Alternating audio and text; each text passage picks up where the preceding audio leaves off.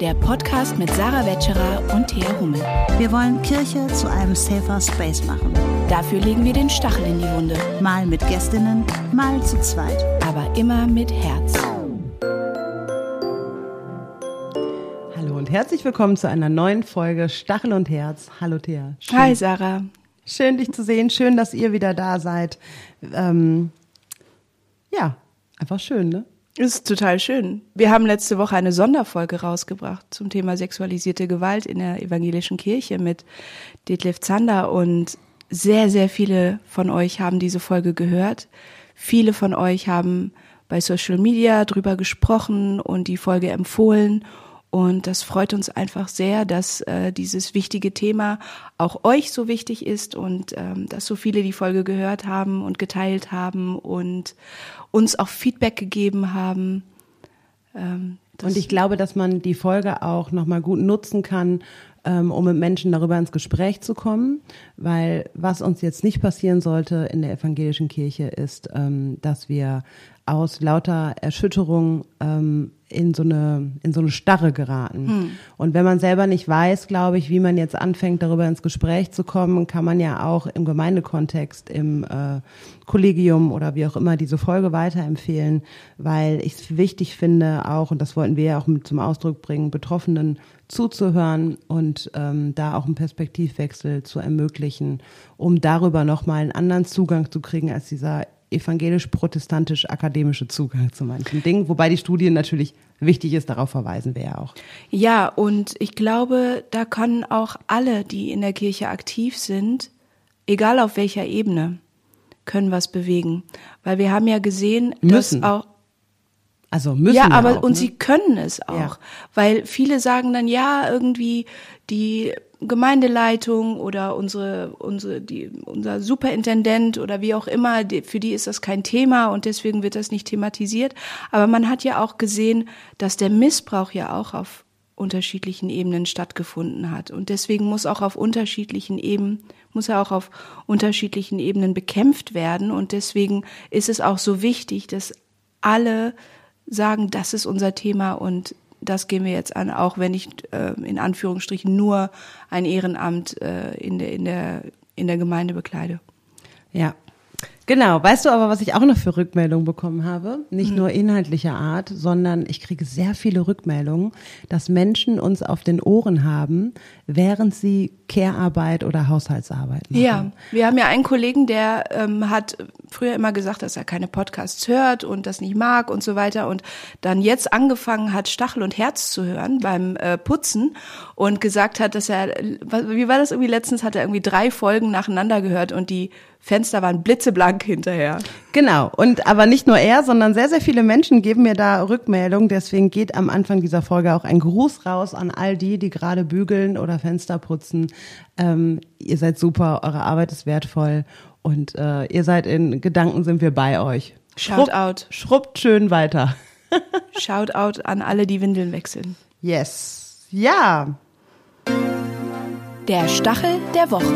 Es ist ja ganz schön stachelig, dass die Geschichte schwarzer Menschen weltweit und auch in Deutschland ausgelöscht wurde. Es ist ja nicht so, dass schwarze Menschen nicht zur Geschichte, auch nicht zur Kirchengeschichte beigetragen hätten. Aber diese Geschichte wurde strukturell, global und auch in Deutschland ausgelöscht, verschleiert und unsichtbar gemacht. Und deswegen ist dieser Monat ein besonderer Monat. Dieser Monat ist nämlich der Black History Month. Der Black History Month ist eine jährlich wiederkehrende Feierlichkeit, bei dem die Beiträge und das Erbe von schwarzen Menschen weltweit zelebriert werden.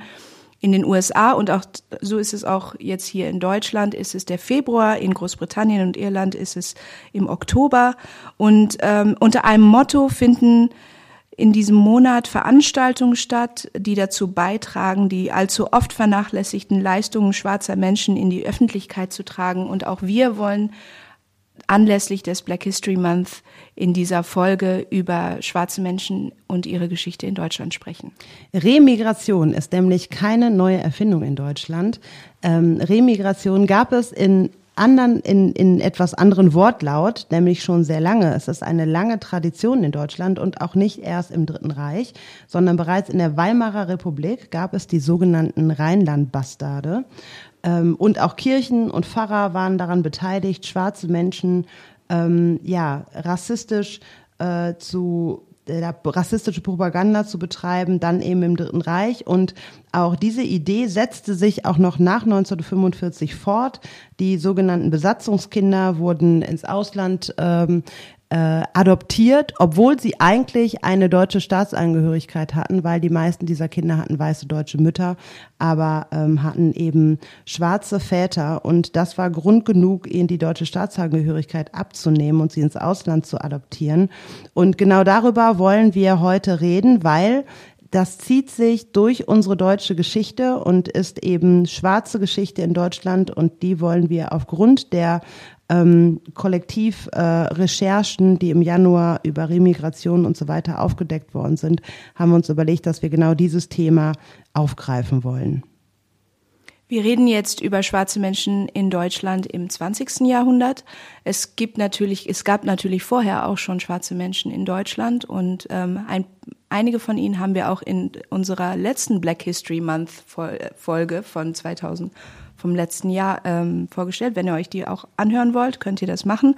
Aber fangen wir mal an ähm, bei dem, was du gesagt hast, Weimarer Republik. Und ähm, ich äh, wollte gerne über die sogenannte schwarze Schmach oder die schwarze Schande sprechen.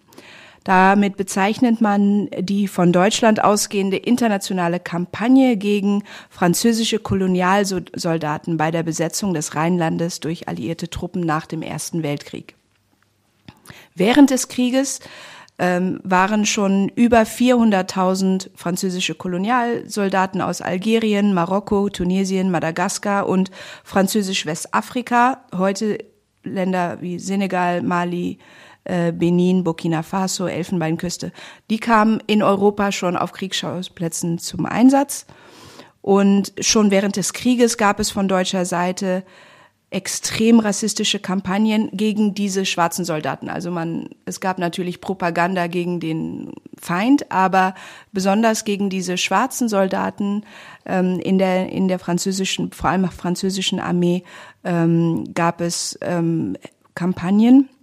Und das ist ja interessant, dass auch das, in, ich weiß nicht, wie das bei dir war, aber in meinen Geschichtsbüchern gab es vor allem äh, Erzählungen über Propaganda gegenüber Juden und Jüdinnen, was ja auch wichtig ist, dass wir darüber aufgeklärt werden, aber Propaganda gegenüber ähm, schwarze Menschen, Sinti und Romja ähm, und so weiter, das wird ja auch nicht im Geschichtsunterricht gelehrt.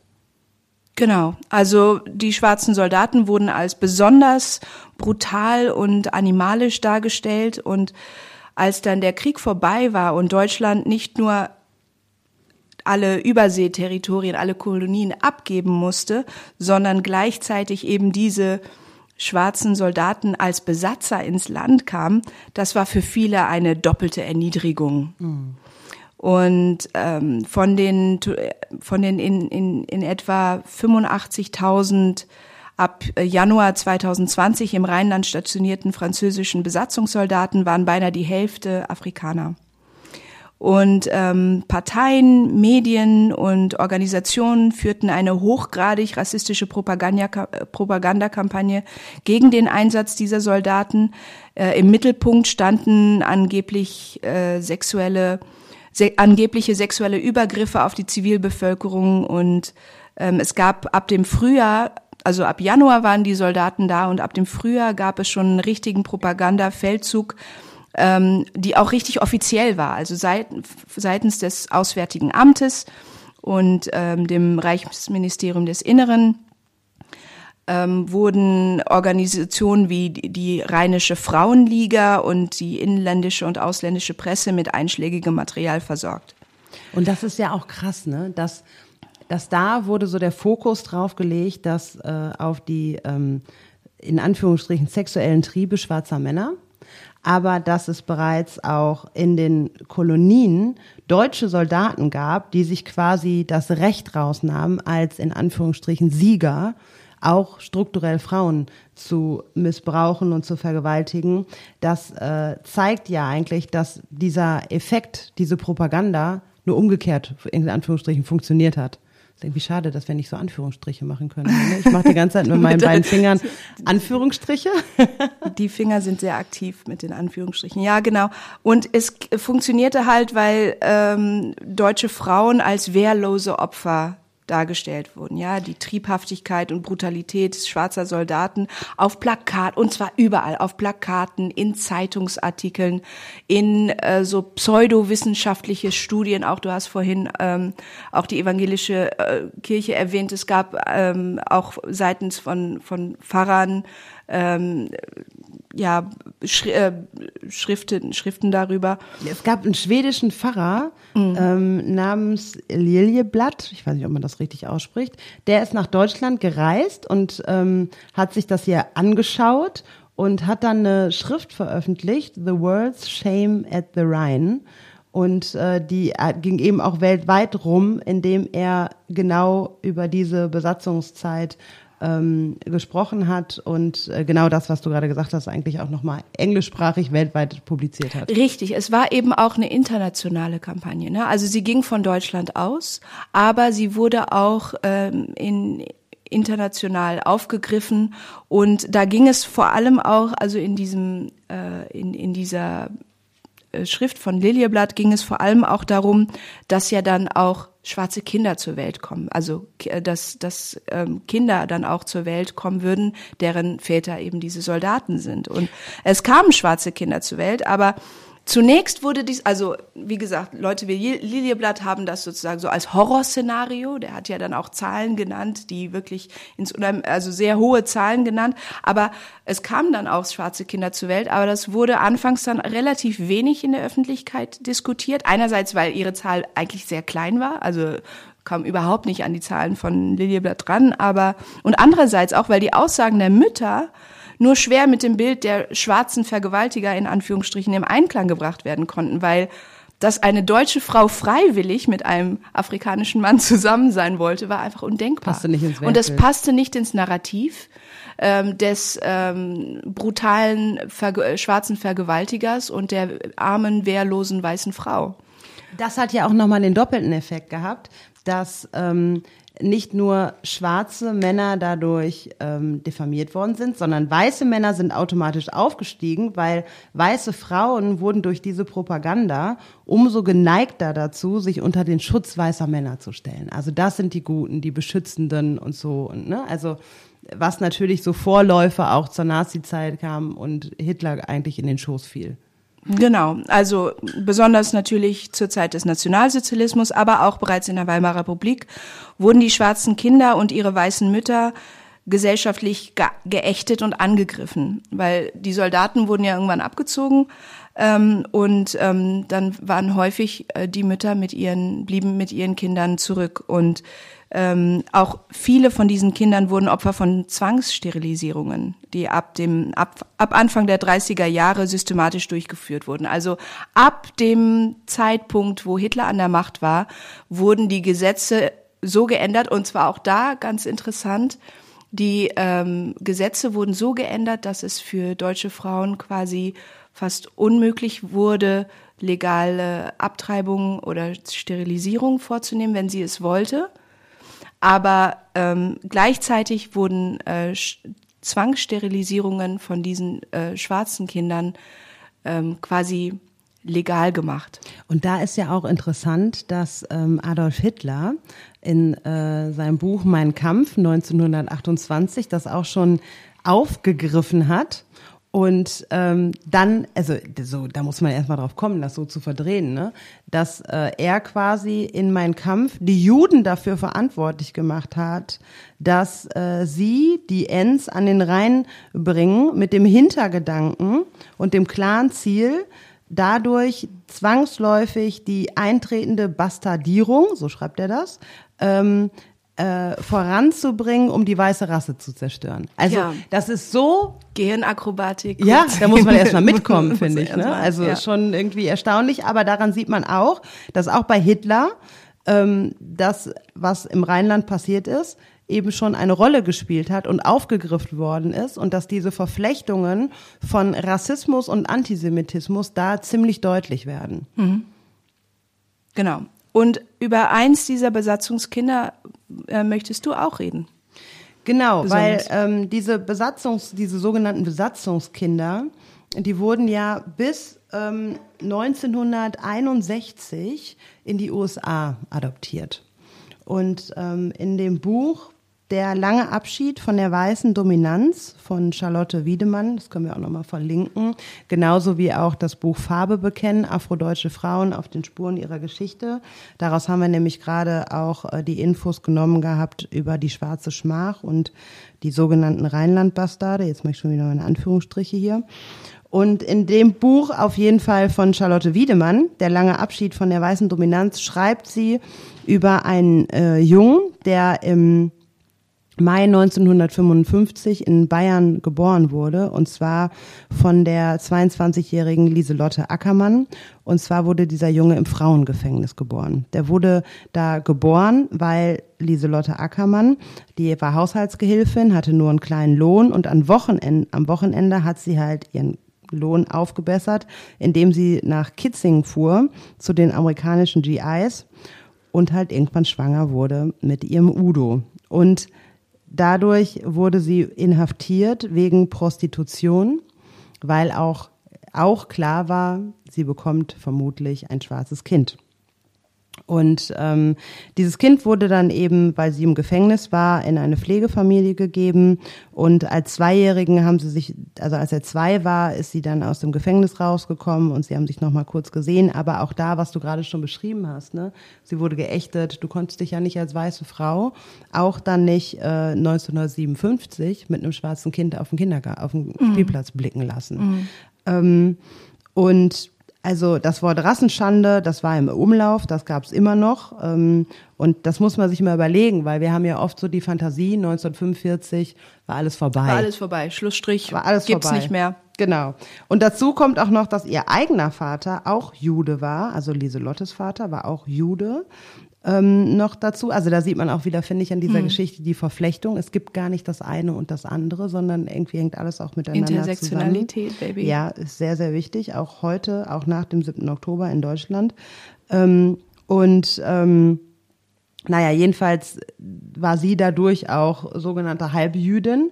Und ähm, Lieselotte, die wurde dann halt auch verstoßen, also auch selber als Kind schon verstoßen und war im Heim, hatte also selbst schon seelische, ja, seelische Beschädigung dadurch auch ähm, wahrgenommen oder erlebt. Und daran sieht man, finde ich, dass dieser Kreislauf von Scham, Abwehr und Verstoßung sich eigentlich so fortführte, auch mhm. in ihrem Leben, ja.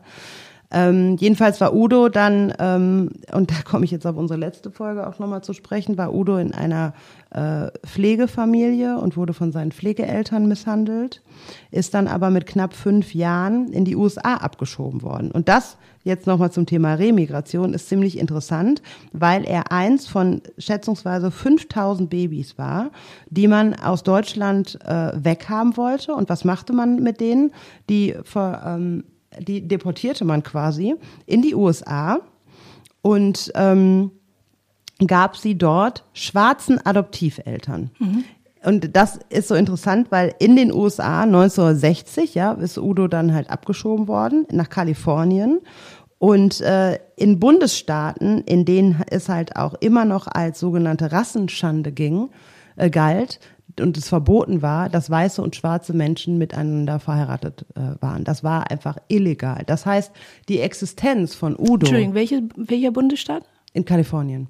Und es, in den meisten Bundesstaaten in den USA war es halt zu der Zeit noch so, 1950, 1960, galt das eben noch als Verbot. Nicht in allen, aber in den meisten. Und Udo kam jedenfalls nach Kalifornien. Und, ähm, da hat er ja Glück gehabt ja. Also, ne, wenn du das sagst, so, ähm, dass so im, im, im, im Süden der USA ähm, gab es noch die Jim Crow-Gesetze, ähm, dann, also, also so schlimm das ist, hat er ja Glück im Unglück, dass er nach Kalifornien gekommen ist. Ja, wobei äh, man denkt das so und man denkt auch, ach, ist ja eine gute Idee. Nee, nee, das wollte nein, ich damit nein, jetzt nein, nicht sagen. Nein, aber nein, du wolltest das nicht sagen. Aber ich glaube, die Menschen damals dachten, ach, ist ja eine gute Idee, ja, wir geben den fühlt er schwarze sich Familie. wohler und dann ist er nicht so. Aber das perfide daran ist ja. Ja. Menschen wie Udo, der dann übrigens nicht mehr Udo hieß, der bekam dann auch einen neuen Namen. Ähm, die, äh, die, die gab's ja eigentlich gar nicht. Also er hieß dann äh, Rudy Richardson. Und ähm, solche Menschen wie Rudy Richardson, die gab's gar nicht, weil die waren ja verboten. Das heißt, auch äh, Rudy hat dann in den USA ähm, Rassismus erlitten. Ähm, und das war nicht nur ein Einzelfall, sondern man nannte sie damals die Brown Babies, in Anführungsstrichen sage ich das jetzt auch mal, ähm, die halt in die USA äh, adoptiert worden sind, ähm, weil er hat dann ja von weißen und von schwarzen Kindern eigentlich auch, wurde er gehänselt. Also für die einen war er zu hell, für die anderen war er zu dunkel. Und mit seiner ganzen Existenz äh, hat er da ja, also äh, allein durch sein Sein passte er in keine Kategorie. Und dann, naja, dann hat er es irgendwie auch versucht als Pianist in der Armee und hinterher war er auch Prediger in der Kirchengemeinde. Aber dennoch bricht sein Leben dann irgendwann zusammen. Drogen, Diebstahl, Gefängnisse, das zog sich alles auch in seinem Leben dann fort. Ähm, und äh, später versucht er dann Kontakt aufzunehmen nach Deutschland und macht dann auch seine Mutter ausfindig, Lieselotte Ackermann. Aber sie wollte keinen Kontakt haben, weil sie wohnte in einem großen Mietshaus und fürchtete auch Jahrzehnte später das Gerede der Menschen. Und äh, Richardson, der reiste dann aber dennoch nach Deutschland und jetzt kommt das Interessante, dass er seine deutsche Staatsangehörigkeit, die wurde nicht anerkannt. Ähm, und er kämpfte bei den, bei den Ämtern darum und so, aber er wurde nicht als Deutscher anerkannt, ja. Und das war ja schon, als er abgeschoben worden ist in die USA, ähm, völlig äh, wahnsinnig eigentlich, weil er hatte ja eine deutsche weiße Mutter. Also nach deutschem Recht hatte er eigentlich die deutsche Staatsangehörigkeit, aber die wurde aberkannt und das 1960, ja, das muss man sich mal überlegen. Das ist nicht irgendwie Rassengesetze oder so, sondern 15 Jahre später. Die wurde ihm aberkannt und die wurde ihm auch nicht zurückgegeben später, ja. Also dann hatte er Nervenzusammenbrüche und äh, kam auch in die Psychiatrie und so weiter. Und dann ist er irgendwann nach London gegangen und dort wurde alles besser. Dort wurde er nicht mehr ausgegrenzt und da arbeitete er dann als Betreuer von Straßenkindern und äh, gab halt auch gerade schwarzen Straßenkindern halt so aus seiner eigenen Biografie und bekommt dann auch etliche Auszeichnungen für sein Leben und sein Leben wurde verfilmt. Schön. Ja. Also schrecklich, aber Schrecklich schön. und schön. Ja. Ich habe noch so eine Person. Mhm. Also nicht, ähm, nicht ein sogenanntes äh, Besatzungskind. Ähm, Theodor Wonja Michael. Auch eine relativ bekannte Persönlichkeit. Ähm, werden wir gleich hören, warum. Ähm, er wurde 1925 als Kind eines kamerunischen Vaters und einer deutschen Mutter in Berlin geboren. Seine Eltern hatten 1915 geheiratet und Theodor hatte drei Geschwister. 1926, also, also Theodor war erst ein Jahr alt, starb seine Mutter und er wuchs von dort an als Halbwaise bei Pflegeeltern auf, die eine Völkerschau betrie betrieben. Für die, die es nicht wissen, Völkerschauen, ähm, das war so eine rassistische Praxis, die im späten 20. und im frühen im späten 19. und im frühen 20. Jahrhundert in Europa und in USA weit verbreitet waren. Ähm, dort wurden Menschen, die in Anführungsstrichen als exotisch galten, ähm, aus Afrika, Asien oder pazifischen Kulturen öffentlich zur Schau gestellt. Sie wurden in ähm, traditionellen oder in Anführungsstrichen primitiv angesehenen Kleidungsstil präsentiert und mussten ähm, Handlungen, Tänze aufführen, um die Neugier des Publikums zu befriedigen. Der Hamburger Zoo, der war doch ganz. Genau, Hagenbecks. ähm, die Völkerschauen wurden eben genau oft in Zoos, auf Jahrmärkten oder manchmal gab es sogar äh, spezielle Ausstellungshallen, äh, wo äh, die abgehalten wurden und zogen eine große Zahl von Zuschauern an. Also es war wirklich sehr verbreitet, sehr bekannt. Ich ähm, ein ähm, ein Freund von mir, der ist ähm, 1950, glaube ich, geboren, ähm, der erzählt noch, dass er als Kind zu diesen Völkerschauen gegangen ist. Also die gab so es auch. Ja, das noch. gab es damals auch.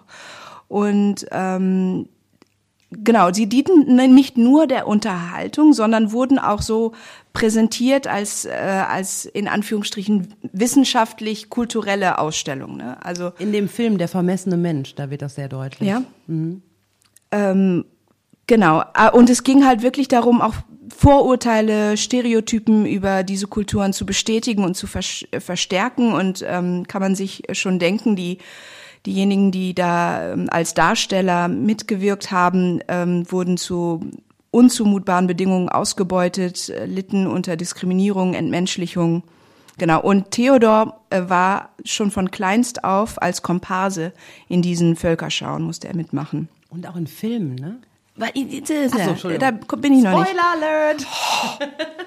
1934 starb dann auch sein Vater und die Geschwister wurden getrennt.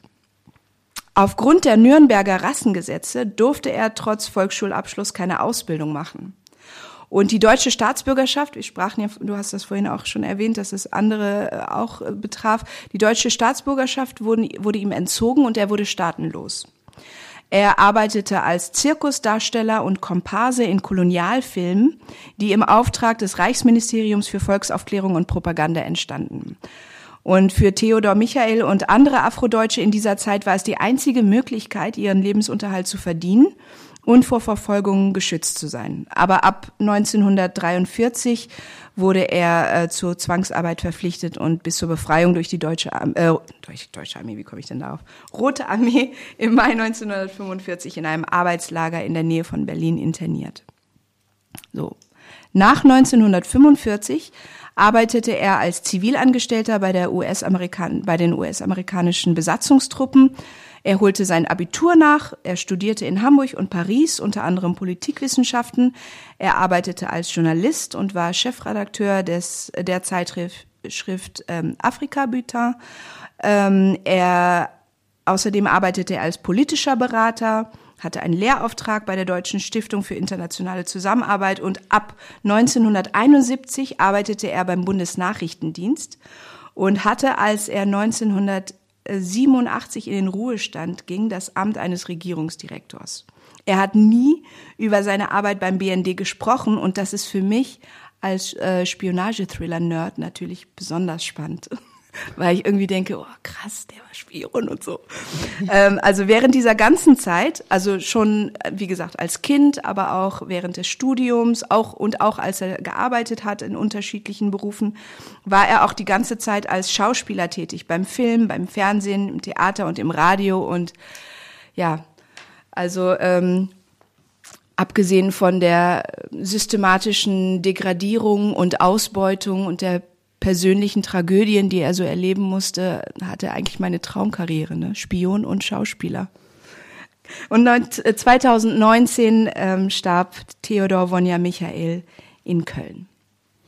Und ähm, es gibt ja auch in Köln eine Bücherei. Richtig, die da Theodor Wonja Michael Bibliothek. Genau, und da hatten wir tatsächlich unser BPOC-Treffen mal. Ja, genau, und die besteht aus dem äh, Grundstock, aus, aus seinem persönlichen ähm, Bestand mhm. und wurde, wird dann jetzt auch kontinuierlich erweitert durch weitere Literatur. Genau, und das äh, ja, finde ich ganz beeindruckend. Ich finde auch, wenn man ihn googelt, äh, auch so als als alter Mensch, ähm, ja. kurz vor seinem Tod, hat er auch immer noch viele Videos und Interviews gegeben und das ist so beeindruckend, finde ich, so ein, so ein langes, krasses Leben. Und wenn du das gerade so erzählt hast, dann dachte ich, ja krass, also ob er 1971 schon geahnt hat, ähm, wie bedeutsam sein Leben eigentlich mhm. für so viele Leute auch ist und wird und äh, auch lange nachwirkt. Mhm.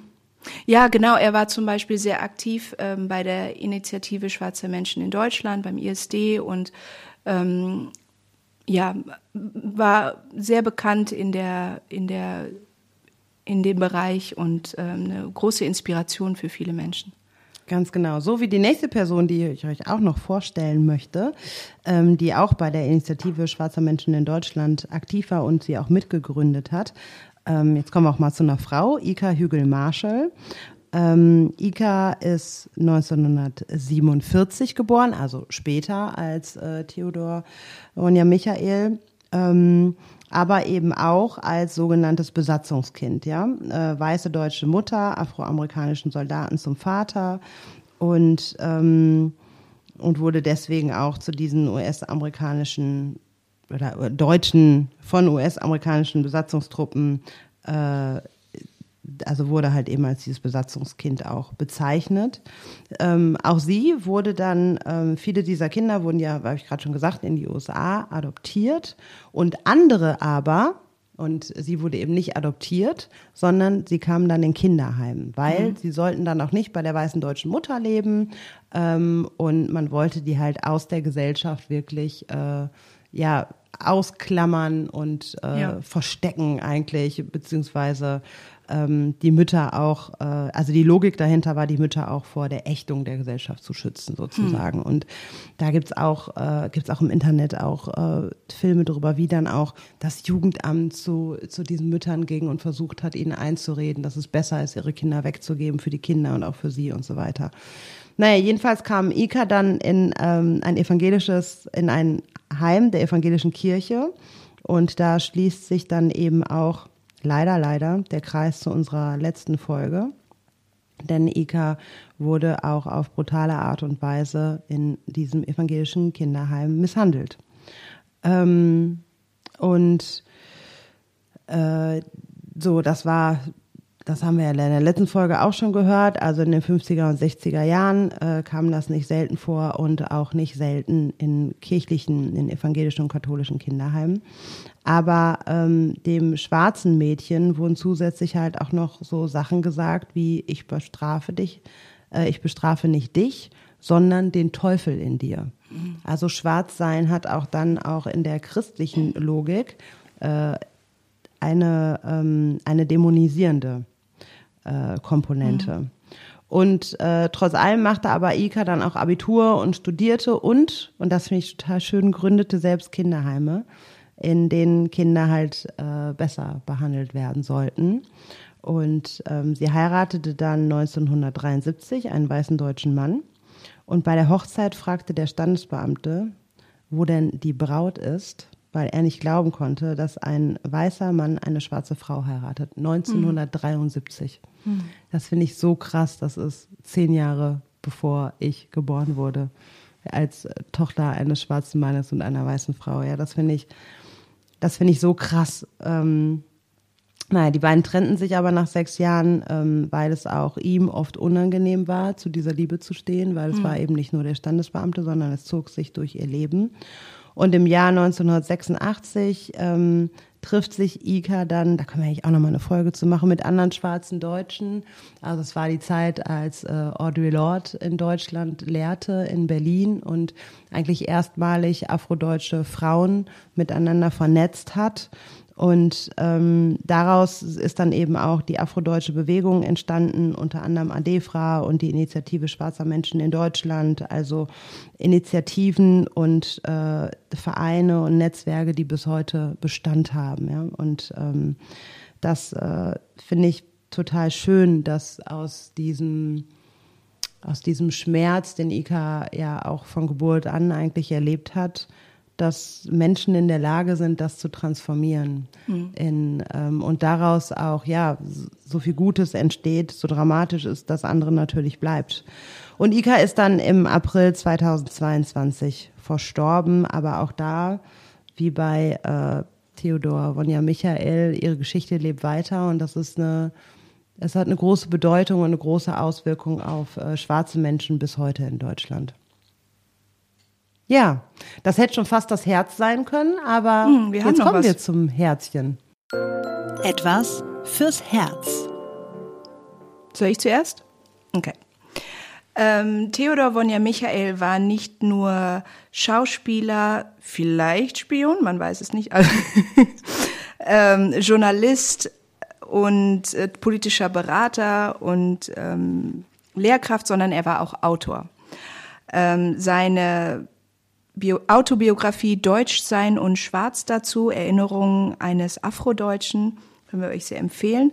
Und mein Herz ist das Foto auf dem Cover. Denn es zeigt seine Eltern.